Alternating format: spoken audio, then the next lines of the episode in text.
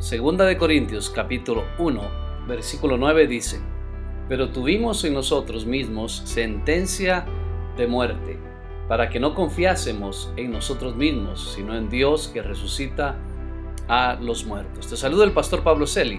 Seguiremos tratando el tema de las pruebas. Aprender a confiar en Dios en medio de la prueba.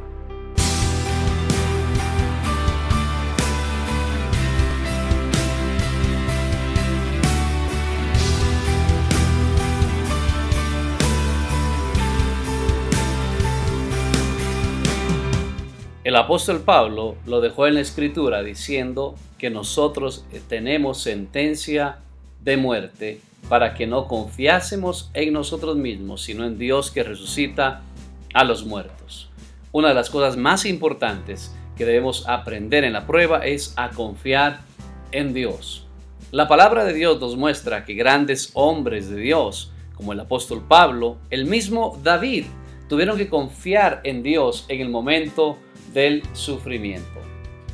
En 1 Samuel capítulo 30 cuenta la historia de David cuando perdió su esposa, sus hijos, sus pertenencias y también los 600 hombres que andaban con él, a quien él había ayudado, a quien él había apoyado a salir de sus deudas, de sus momentos dolorosos, cómo lo perdieron todo y como todos ellos, cuando perdieron también todo, pues hablaron de apedrear al rey David. Dice la palabra del Señor que todos estos hombres alzaron su voz y lloraron hasta que les faltaron las fuerzas para llorar. Dice la palabra de Dios que David se angustió mucho porque el pueblo hablaba de apedrearlo. Todo el pueblo estaba con amargura de alma, cada uno por sus hijos. Y aquí está la diferencia entre una persona común y una persona que ha decidido confiar en Dios. Mas David se fortaleció en Jehová su Dios. Esto es lo importante en medio de la prueba. David no fue como los demás. En el momento de la prueba buscaron un culpable. Siempre en el momento de la prueba buscamos quién fue el que tuvo la culpa. ¿Por qué no sucede? ¿Quién fue el que hizo algo malo para entrar en este momento de prueba? Nuevamente te quiero aclarar que la prueba, para hacer prueba, significa que ninguno realmente ha hecho tal vez algo necesario para entrar en prueba. Eso se llamaría consecuencia.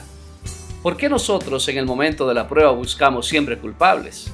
Deberíamos tal vez buscar siempre la solución.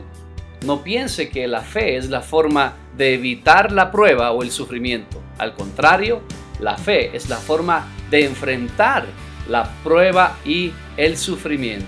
No se debe confundir evitar con enfrentar en Hebreos capítulo 11, versículo 35 hasta el 39, nos cuenta cómo aquellos hombres de Dios o mujeres de Dios, llamados héroes de la fe, sufrieron prueba de burlas, de azotes e incluso cadenas y cárceles, dice el versículo 36 de Hebreos capítulo 11.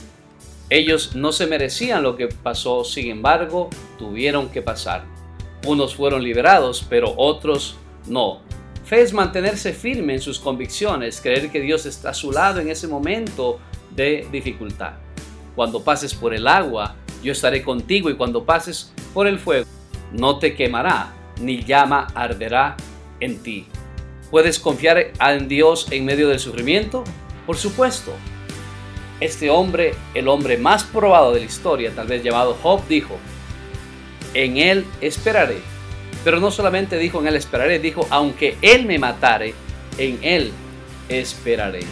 Pues necesitamos confiar en Dios y saber que en el momento de la dificultad la gracia del Señor está con nosotros. Bástate mi gracia porque mi poder se perfecciona en la debilidad. Porque cuando soy débil, entonces soy fuerte. Así es como enfrentamos la prueba, con fe y confianza en Dios. Haz esta oración conmigo. Señor Jesús, entrego mi vida una vez más y yo sé que en el momento de la prueba tú estás conmigo. Quiero confiar en ti, no quiero culpar a nadie, sino enfrentarla con valentía y saber que estoy pronto en salir. En el nombre de Jesús. Amén.